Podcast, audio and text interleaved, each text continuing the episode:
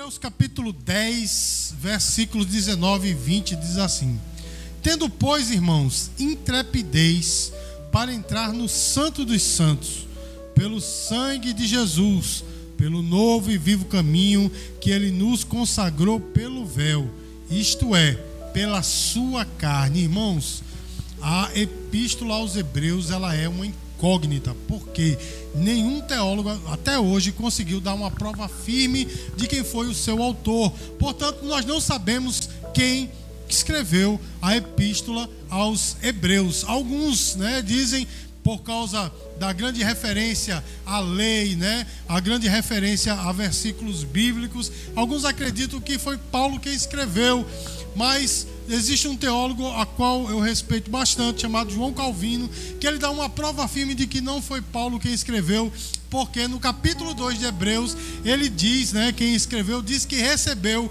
o evangelho dos apóstolos. Ou seja, irmãos, o, o, quem escreveu, ele foi evangelizado, foi ganho para Cristo pelos apóstolos. E o apóstolo Paulo sempre dizia que ele não recebeu o evangelho de homem algum, mas diretamente de Cristo, que o encontrou lá na cidade, de, no caminho da cidade de Damasco. Portanto, nós não cremos, eu não creio, junto com Calvino, que tenha sido Paulo quem escreveu.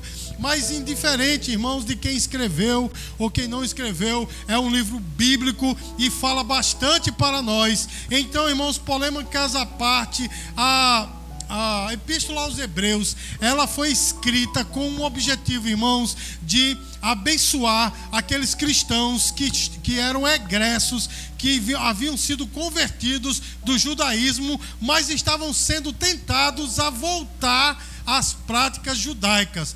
Os irmãos entendem, o, a, toda a epístola foi escrita com esse objetivo.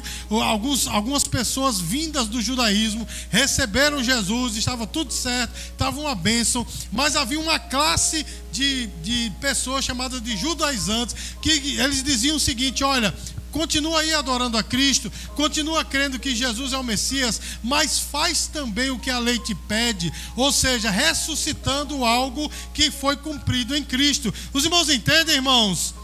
Então, irmãos, meus queridos, é, o autor da epístola, né, ele mostra a superioridade de Cristo ao que estava escrito na lei não é, irmãos? Inclusive a respeito dos sacrifícios. O escritor aos Hebreus ele fala que esses sacrifícios eles eram regularmente feitos porque eles não apagavam o pecado, eles apenas cobriam o pecado. Os irmãos entendem? E Jesus, irmãos, o sacrifício de Cristo foi diferente, porque foi uma única vez e ele não cobriu o pecado, o sacrifício de Cristo apagou o pecado. Amém, irmãos? E a, o escritor aos Hebreus, ele fala a respeito disso, e no versículos 19 e 20 do capítulo 10, que nós lemos nessa noite, é o ápice do argumento do escritor aos Hebreus. Amém, queridos? Porque ele usa a figura do Santo dos Santos para mostrar a superioridade de Cristo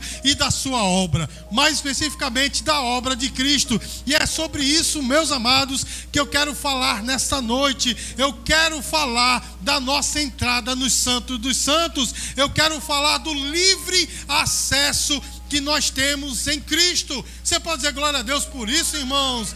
Meus amados, eu não sei se você já percebeu, mas tem igrejas por aí, meus queridos, que pregam um puro legalismo. Não é assim, meu irmão? Se você não cumprir as regras daquela denominação, você está condenado ao inferno. Não é assim? E outros, meus queridos, estão ressuscitando costumes judaicos, trazendo para dentro do cristianismo nada contra né, o judaísmo, porque o cristianismo veio deles, eles, eles são povo de Deus, assim como também nós nada contra eles, mas tudo aquilo, todo o ritualismo do Velho Testamento foi cumprido em Cristo. Então não é mais preciso um cristão estar cumprindo rituais do Velho Testamento. Não é mais preciso, irmão, ter réplica da arca, não é, irmão, do castiçal. Vocês já viram isso nas igrejas por aí? Cajado, né, de Abraão, né, o kipar, né, a estola. Tem pastor que só pega de estola, meu irmão. Tudo isso é balela. Não estou ridicularizando o judaísmo, isso ainda é vigente para eles,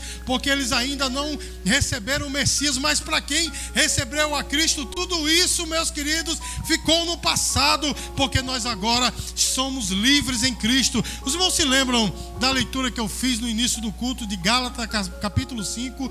O apóstolo Paulo diz: Ei, Cristo os libertou, vivam essa liberdade. Não usem essa liberdade como subterfúgio para libertinagem, mas vivam na liberdade. Cristo nos libertou. E o escritor aos Hebreus amados, ele fala justamente disso, da nossa entrada nos santos dos santos, meus amados, porque quando Deus mandou construir o tabernáculo lá no deserto, ele mandou também construir uma parte mais interior, uma parte mais lá no fundo do tabernáculo, que era chamada de Santo dos Santos, e essa parte tinha um véu muito grosso, um véu muito espesso, porque ali dentro, no Santo dos Santos, residia a arca da aliança. E a arca da aliança, meus queridos, representa a presença de Deus dentro dela havia um pote com maná, havia a vara de Arão que floresceu e havia as tábuas da lei. Aquilo, meu irmão, representava aquele objeto,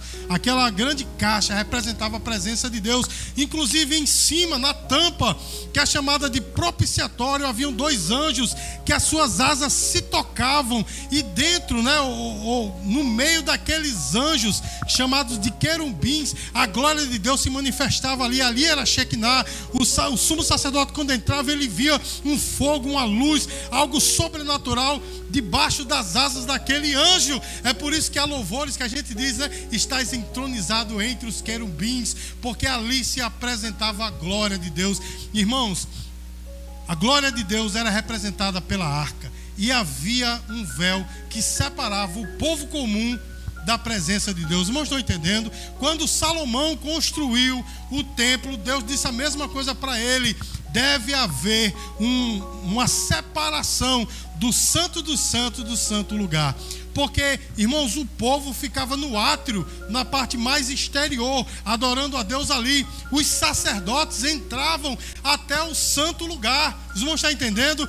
Agora, no Santo dos Santos, apenas o sumo sacerdote, uma vez por ano, entrava para oferecer sacrifícios ali. Também era a mesma coisa que acontecia lá no templo que Salomão construiu. Amém, queridos? Mas olha só, meus amados, aquela aquela é, celebração que era feita no, no, passado, né, com aquele véu grosso, né, representava de fato a santidade de Deus, porque o nosso Deus é santo.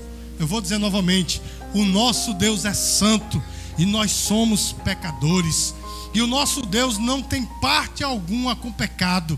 Deus está de um lado, o pecado está do outro, assim como Deus está do lado, o diabo do outro. Ou seja, em Deus não há pecado algum, não há mal algum. Então, meus queridos, por isso que havia aquela separação, porque todos pecaram e destituídos estão da glória de Deus. Ninguém conseguia acessar a presença deles. Irmãos estão entendendo, irmãos? Apenas um homem escolhido uma vez por ano, com uma roupa totalmente especial, ele entrava naquele lugar para celebrar a Deus. Os irmãos estão entendendo? Havia uma separação entre Deus e os homens, e era algo proposital, porque Deus estava mostrando a raça humana, ela é pecadora, ela não pode estar na minha presença. Os irmãos entendem? Quando Adão e Eva, que eram perfeitos, eles tinham de fato total é, utilização né, da, da sua mentalidade, sua alma, eles estavam perfeitos na presença de Deus. Mas quando eles pecaram, uma das primeiras coisas que Deus fez, meus queridos, foi justamente, né, fazer aquela roupa de pelo de animal, não é? Tipificando que para perdão do pecado era necessário a morte, o sangue, o derramamento de sangue, um sacrifício cruento, né? Mas uma das primeiras coisas que ele fez foi logo dizer: saiam da minha presença, saiam do jardim. Meu irmão, a humanidade perdeu a presença de Deus. Os irmãos estão entendendo isso? A humanidade perdeu a presença de Deus a partir de Adão. Os homens já nascem, como diz o Salmo 51, versículo 5, já nascem em pecado, né? Davi disse assim: em pecado me concebeu a minha mãe.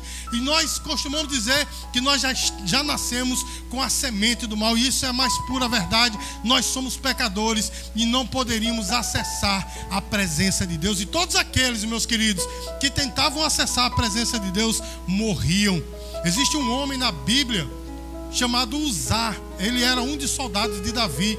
Certa vez, quando Davi estava levando a arca de volta para Jerusalém, Davi havia acabado de estar sentado no trono, de ser é, entronizado como rei. E ele estava levando em carros de boi, totalmente errado, tudo errado, meu irmão, que Davi estava fazendo.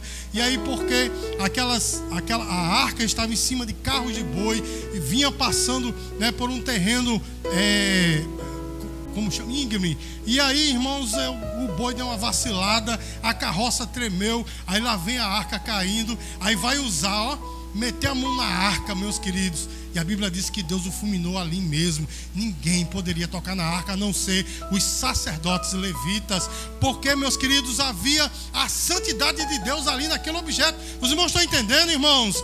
Tudo isso que eu estou dizendo para você, meus queridos, serve como background, como pano, de fundo, como você queira chamar, da mensagem que eu quero trazer nessa noite, porque esse véu fazia separação entre os homens e Deus. Mas olha só que coisa linda que está escrito em Mateus capítulo 27, versículo 51, diz assim: Eis que o véu do santuário se rasgou em duas partes, de alto a baixo, tremeu a terra, fenderam-se as rochas. Meu irmão, não há mais separação entre o homem e Deus. Os irmãos estão entendendo isso? O véu se rasgou e não foi de baixo para cima, não, foi de cima para baixo, não foi do homem para com Deus, porque o homem quer estar em pecado, quer viver em pecado, ama o pecado, mas Deus mesmo rasgou o véu, foi ele que rasgou e disse: agora há livre acesso à minha presença, e agora os homens podem chegar diante de Deus, os homens podem entrar no Santo dos Santos. Olha que coisa tremenda, algo que era impensável no passado, agora para nós é possível entrar no Santo dos Santos e desfrutar da presença desse Deus glorioso. Diga glória a Deus, meus queridos, porque essa mensagem ela tem sumido dos púlpitos, porque os púlpitos gostam, né, as pessoas que ministram no púlpito gostam de pegar vitória, bênção, né, superação, promessas, revelações, coisas né, miraculosas meu irmão, mas isso é o puro evangelho. O véu se rasgou, não há mais separação, e não foi rasgado pelo homem, foi rasgado pelo próprio Deus. Essa é a mensagem do evangelho. Deus, desculpe, Deus vindo em favor do homem, em busca do homem. Essa é a mensagem do evangelho. Mas, irmãos, o autor aos Hebreus, ele fala de uma coisa tremenda, né? no versículo 19 ele diz assim: tendo, pois, intrepidez para entrar no Santo dos Santos. Em outra versão diz assim: tendo ousadia para entrar no Santo dos Santos. Porque um sacerdote para entrar, meu irmão, ele tinha que ter coragem. Os irmãos entendem? Porque se ele entrasse em pecado, ele morreria. Irmãos, há uma tradição judaica que diz que quando o sumo sacerdote ele ia entrando, né, ele entrava amarrado, né? Não, não, não é algo bíblico propriamente dito. Obrigado, meu irmão. Não é algo bíblico, mas é uma tradição. Mas uma coisa é certa: na vestimenta do sumo sacerdote tinha uns sininhos que eles chamavam de romãs. Enquanto ele ia andando, os sininhos iam tocando, né? A doutrina pentecostal diz que são as línguas estranhas, né? Mas vamos deixar isso para um outro dia. Mas aí, irmãos, ele enquanto ele andava, aqueles sininhos iam tocando e aí o povo dizia: "O sacerdote está vivo". Né? E se essa história da corda amarrada na cintura é verdade, eles iam dando corda para o sacerdote, né? Vai entrando, vai entrando. E o sacerdote entrando, daqui a pouco, meu irmão, se ele estava em pecado, os sininhos paravam. E eles diziam: o pastor morreu, vamos puxar de volta. Iam puxando o cabo de volta, né? Porque eles também não podiam entrar. Não é assim, meu irmão? Então havia uma intrepidez, uma ousadia do sumo sacerdote, porque ele tinha que prestar sacrifício para si mesmo e para o povo. Os irmãos estão entendendo, irmãos? Então ele não podia entrar em pecado. Se ele pisasse no Santo do Santo em pecado, ele era morto ali mesmo. Mas aí, irmãos, não há relatos de que sacerdotes tenham morrido, né? Os sumos sacerdotes tenham morrido porque entraram em pecado, porque eles tinham ousadia para entrar realmente, não é? é entrar em santidade. E a intrepidez, meus queridos, da nova aliança, ela não é da nossa parte. Os irmãos entendem? Quer dizer, nós temos que ter ousadia também para entrar no Santo dos Santos. Mas essa ousadia não é proveniente de nós, das nossas obras, mas sim do sacrifício de Jesus que rasgou o véu de ato ao baixo. Foi a morte dele que abriu nessa possibilidade de nós entrarmos. Você pode dizer glória a Deus. E agora, meus queridos, quando nós vamos entrando, as campainhas vão tocando. Eu não sei se essas campainhas querem dizer o nosso glória a Deus, né? o nosso louvor, ou de fato as línguas estranhas. Mas uma coisa eu sei, meu irmão, quando nós estamos entrando na presença de Deus, há júbilo. Quando nós entramos, meus queridos, há de fato alegria, porque nós estamos entrando na presença de Deus. A ousadia, meus queridos, hoje não é? Não vem de nós, vem do próprio Cristo. Nós temos que ter ousadia para entrar, mas foi Cristo que nos deu essa ousadia. Quando eu falo de ousadia, meus queridos, eu não estou falando que na presença de Deus há bagunça. Eu não estou falando que na presença de Deus há, há, há falta de reverência, não, meu irmão. O nosso Deus, ele é reverenciável. Ele é digno de toda honra, toda glória, todo louvor. Nós temos que entrar com temor. Mas quando eu falo de ousadia, é entrar onde nós não deveríamos entrar. Vocês estão entendendo? É estar na presença de um Deus onde nós seríamos mortos. Todos aqueles, meus queridos, que viram a teofania, viram uma manifestação de Deus na Bíblia, todos eles caíram prostrados, foi ou não foi? Então o homem não tem, meus amados, a ousadia de chegar diante de Deus, ficar de pé e dizer: Ei Deus, eu quero algo assim. Não, meu irmão. Quem tem, quem contempla a glória de Deus se prostra. Quem tem a visão de Deus, ele se humilha diante de Deus. Irmãos, eu poderia contar N eh, profetas que viram, vislumbraram a glória de Deus e caíram prostrados. Irmãos, a Bíblia diz que João, quando viu aquele, né, aquela revelação maravilhosa do Apocalipse, ele caiu prostrado, né? E uma mão veio sobre ele e disse: Não, fica de pé não é porque você tem que receber esta revelação. Aqueles que têm esse contato com Deus, eles se prostram. Os irmãos entendem o que eu estou falando? A presença de Deus, irmãos, não quer dizer que há libertinagem. Na presença de Deus não, não quer dizer que não haja reverência. Há muita reverência, porém, meus queridos, essa reverência é com alegria. Você pode dizer glória a Deus por isso? Irmãos, essa ousadia de entrar no Santo dos Santos não é pelos nossos esforços porque ainda que o homem ele dê o seu corpo para ser queimado pela sua salvação, é pura balela. Ele não consegue pagar o preço, mas o preço foi pago, o véu foi rasgado. Nós temos ousadia para entrar no Santo dos Santos. E a palavra de Deus ainda diz, irmãos, que esse, esse, esse livre acesso que nós temos, né, o versículo 20 diz assim: pelo novo e vivo caminho que ele consagrou pelo véu, isto é, pela sua carne. Observe, irmãos, o que o escritor aos Hebreus fala: novo e vivo caminho. Por que esse caminho é novo, irmãos? Porque o caminho velho, ele foi totalmente cumprido em Cristo.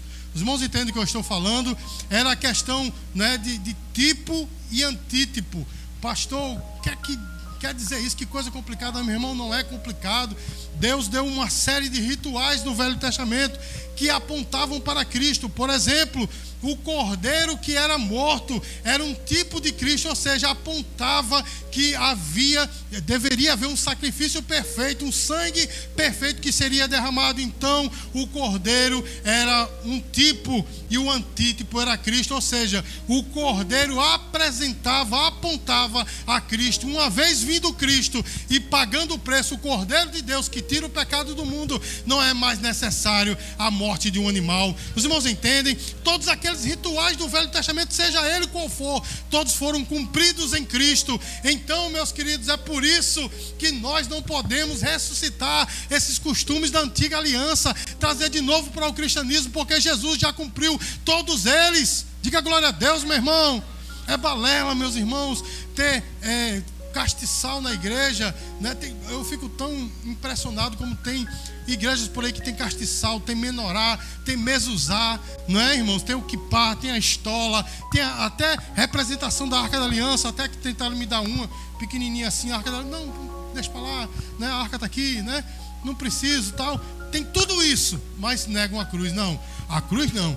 Eu conheço um, meu irmão, que no símbolo da igreja dele tem a estrela de Davi, que não é nem algo bíblico, né? É apenas um símbolo de Israel.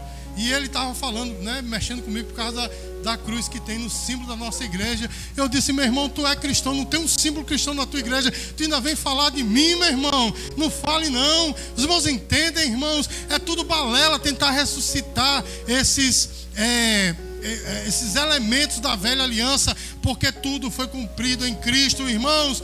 O, o, o caminho ele é novo, porque aquele aqueles sacrifícios feitos no Antigo Testamento, eles apenas cobriam o pecado, eles não pagavam o pecado. Os irmãos estão entendendo? Eles não apagavam o pecado, eles apenas encobriam. Tanto é, irmãos, que todas as vezes que um judeu pecava, ele tinha que sacrificar novamente, porque aquele sacrifício anterior passou quando ele pecou de novo. Os irmãos entendem? O novo e vivo caminho quer dizer o caminho é novo, porque o nosso sacrifício ele é eficaz. O nosso sacrifício foi uma vez só, não nosso, de nosso corpo, do nosso sangue, mas o sacrifício que foi feito por nós, o sacrifício de Jesus foi uma única vez. E agora, meus queridos, todas as vezes que nós pecamos, a Bíblia diz que nós temos um advogado fiel junto ao Pai. Amém, queridos?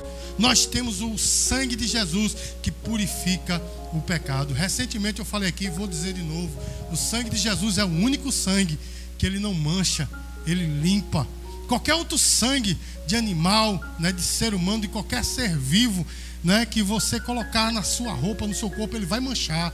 Mas o sangue de Jesus não é o único que limpa. Então o caminho é novo, porque de fato é um novo sacrifício feito uma única vez por nós, não pelo nosso esforço, não pela nossa vontade, mas pela vontade do nosso Deus. Você pode dizer glória a Deus, irmãos. Esse sacrifício ele é novo, porque o sacrifício antigo, né, ou a antiga aliança, ele necessitava de intermediários humanos, um homem que se postava entre Deus e os homens. Os irmãos estão entendendo? Ou seja, era necessário a figura de um sumo sacerdote que uma vez por ano entrava no Santo dos Santos para poder apresentar sacrifício por ele mesmo e pelo povo. Mas agora não, meu irmão. Agora a Bíblia diz que nós somos um reino de sacerdotes.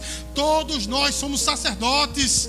Diga glória a Deus. Você já ouviu as igrejas pregarem isso? Você não vai ouvir, sabe por quê, meu irmão? Ah, os pastores por aí têm medo de dizer: não, mas se eu disser que todo mundo é sacerdote, eu vou perder o respeito. Não, meu irmão. Eu sei que quando você tem o conhecimento de que você é um sacerdote assim como eu, você vai me respeitar, talvez mais ainda na figura de pastor, porque eu fui escolhido para isso pelo próprio Deus. Efésios capítulo 4, versículo 11: Deus deu um para apóstolos, outros para profetas, outros para pastores e mestres. Existe a figura do pastor, mas o pastor não pode interceder por você. Você está entendendo? O pastor não se coloca entre você e Deus, porque agora você mesmo é um sacerdote. Eu sou um sacerdote. Nós podemos entrar na presença de Deus e celebrar a esse Deus. Que coisa maravilhosa, irmãos. Que coisa linda do Senhor não precisa mais da figura humana. Tem pastores por aí, irmãos, infelizmente, de outras religiões também que se postam. Não, olha, se não for eu que orar por você, a bênção de Deus não chega para você.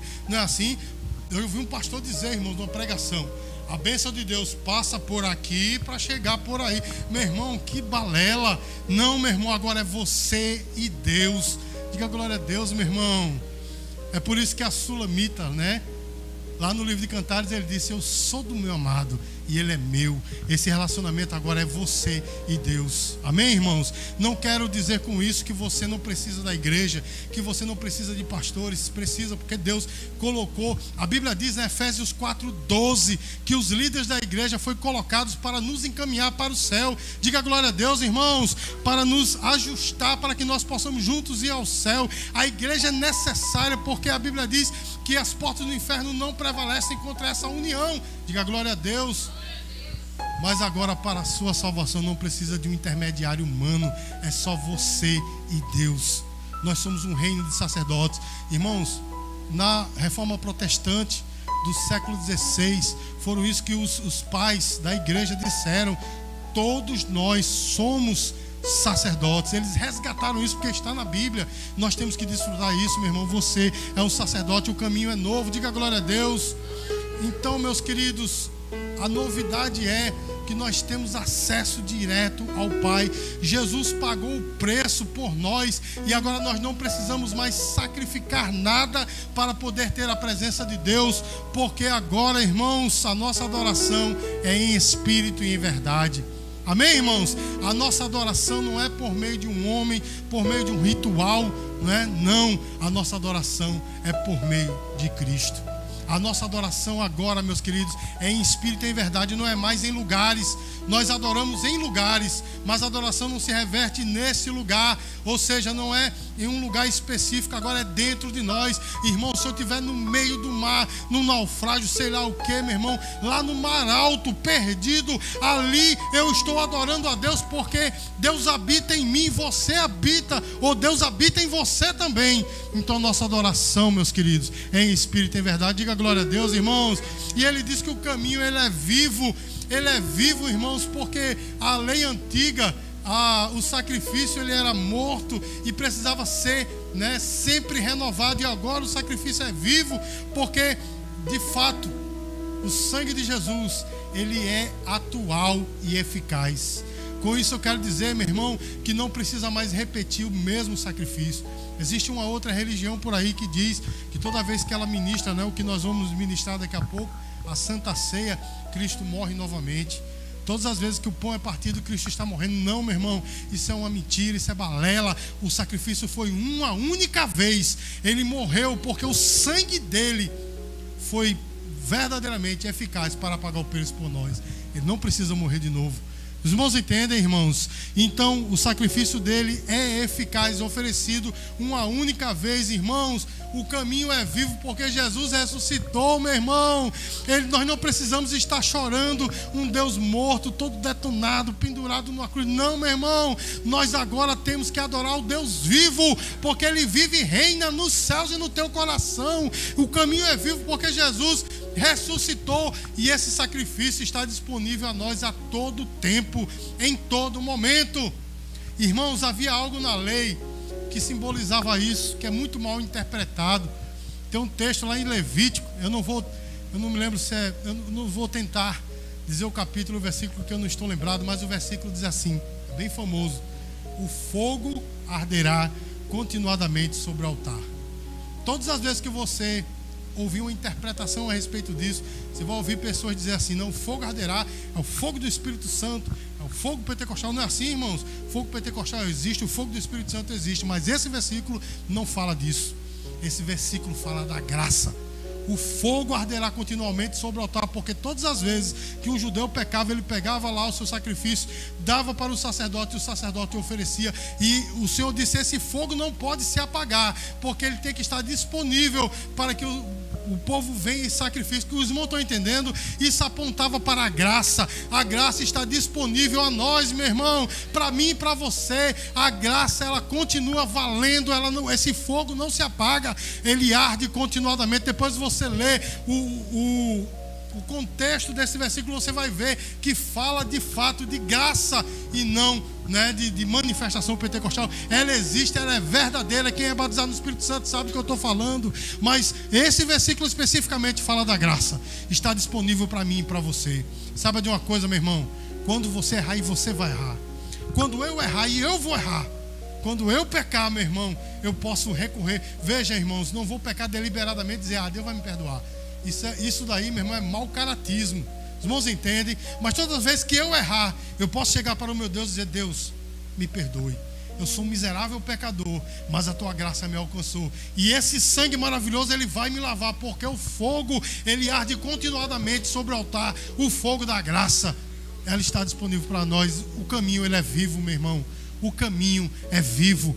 Irmãos, o nosso sumo sacerdote, a Bíblia diz, não é mais um ser humano, é o próprio Jesus, é o próprio Deus. Ele está lá intercedendo por mim e por você. É o que a palavra diz, meu irmão. O Espírito Santo de Deus, ele intercede por nós, até com gemidos inexprimíveis. Diga glória a Deus, igreja. Essa é a novidade, é o caminho novo que Deus nos abriu. Ele é novo e vivo. Agora não há mais separação entre nós e Deus. Irmãos, eu quero concluir essa mensagem dizendo uma coisa. Um homem, ele se preparou para ir para uma festa. Ele colocou a sua melhor roupa. Colocou um paletó lindo, maravilhoso, né? É, aquela gravata linda que o, irmão, o diácono Luciano tem, né? Uma gravata azul linda que ele tem. Ele botou uma gravata daquela, um terno bonitão daquele que Rivaldo usa com um negócio aqui, né? Dom Perignon, né? Sei lá. Bonitão tal, e foi para a festa. Quando ele chegou lá, ele viu que tinha uma, uma fila. E quem estava entrando estava com convite, ó, dando convite. Aí consegui entrar. Aí aquele homem, ele pensou assim: não, mas eu estou vestido bonitinho, né? Estou melhor do que os outros. Chega lá, vamos deixar entrar. E quando chegou, irmão, tinha um guarda na porta. Guarda fortão, meu irmão, altão. Maior do que o diácono Rivaldo, fortão assim. Aí ele foi chegando, aí o cabo, opa, convite. Ele disse: Olha, eu não tenho, mas você vê que eu não sou qualquer pessoa, né? Eu estou bem vestido. O guarda, de jeito nenhum. Aí ele saiu e ficou olhando as pessoas entrarem, dando convite. Aí ele voltou e disse: Não, peraí, mas eu sou amigo do dono, porque de vez em quando eu falo do dono, eu tenho, eu tenho um, um certo crédito com o dono. Aí chegou lá e disse, olha, me deixa entrar aí, viu? Disse pro, pro guarda, né? Me deixa entrar aí, porque eu sou amigo do dono, ele me conhece, ele sabe quem eu sou. E eu sei quem é ele, de vez em quando eu falo nele. Aí o guarda fez, meu amigo, se retire, vá-se embora. Você não tem como entrar. Tem convite? Não. Então você não vai entrar, vá-se embora. Aí o cara saiu e disse, ah, peraí, mas tem um jeito de eu, de eu entrar. Aí ele chegou, meu irmão, pegou uma, uma soma de dinheiro grande, a mão cheia de cédulas de 100 reais. Aí chegou e disse: Isso aqui é teu. Eu achei ali, é teu. Né? Tem essa, essa coisa né, de quem vai dar suborno. Rapaz, isso aqui não é meu, não. Achei ali, é teu. Aí quem vai receber o suborno diz: É, é meu, bota aqui. Né? Só que o guarda disse: Quem é você para me subornar? Você pensa que você me compra, me compra não. E começou a bater nele. Começou a bater no homem. Disse: Isso é um insulto a mim. Você está tentando me comprar, meu irmão. Mas em dado momento, sai o filho do dono, ó, sai da festa e diz: para aí, que história é essa? Você está batendo nele? Não, mas ele não tem convite. Não, mas quem convidou fui eu. Aí coloca aquele homem de pé e diz: ele vai entrar agora na festa. E quando ele entrou na festa, ele não foi um convidado qualquer, ele foi colocado no lugar de honra. Diz: ah, você vai sentar aqui, porque você é meu convidado, irmão. Sabe quem é esse convidado? Sou eu e você. O filho do dono é Jesus, meu irmão. A porta, né, é a entrada do Santo dos Santos. E esse guarda, sabe quem é o pecado, meu irmão, que nos impede de entrar. Só que Jesus chegou na história. O pecado estava batendo na gente, estava nos matando. A gente queria comprar, né, com o nosso esforço, dizendo: "Ei, aqui está um meu esforço que pode fazer-me entrar e o pecado disse não. A gente diz assim, mas eu sou uma pessoa boa, me deixa entrar. E o pecado diz não. Aí diz assim, não, mas eu conheço o dono, aqui ali eu canto um louvor, aqui ali eu falo nele, aqui ali eu vou na igreja, me deixa entrar. E o pecado diz não. Mas Jesus disse sim a mim, a você, dizendo entra e fica no melhor lugar. Irmãos, que nós possamos entrar no Santo dos Santos que nós possamos entrar nessa presença gloriosa. Eu sei que você já é cristão, já vive esse evangelho há muitos anos, mas nunca esqueça disso você está na presença de Deus. Você entrou no Santo dos Santos. Você não é qualquer um. Você é o escolhido de Deus, que Deus te trouxe, como Salomão fez com a Sulamita. A Bíblia diz que ele introduziu a Sulamita na sala do trono. E aí disseram, mas ela não pode estar aqui. Aí Salomão disse: quem é que vai tocar nela? E coloca a mão, o braço sobre o ombro dela e diz: ela é minha e eu sou dela. Diga glória a Deus, porque Jesus fez isso com você. Nós não podíamos estar na sala do trono, nós não podíamos estar no santo lugar, mas o Senhor ele nos fez isso por nós. Ele morreu por nós. Dê uma linda salva de palmas para o Senhor Jesus.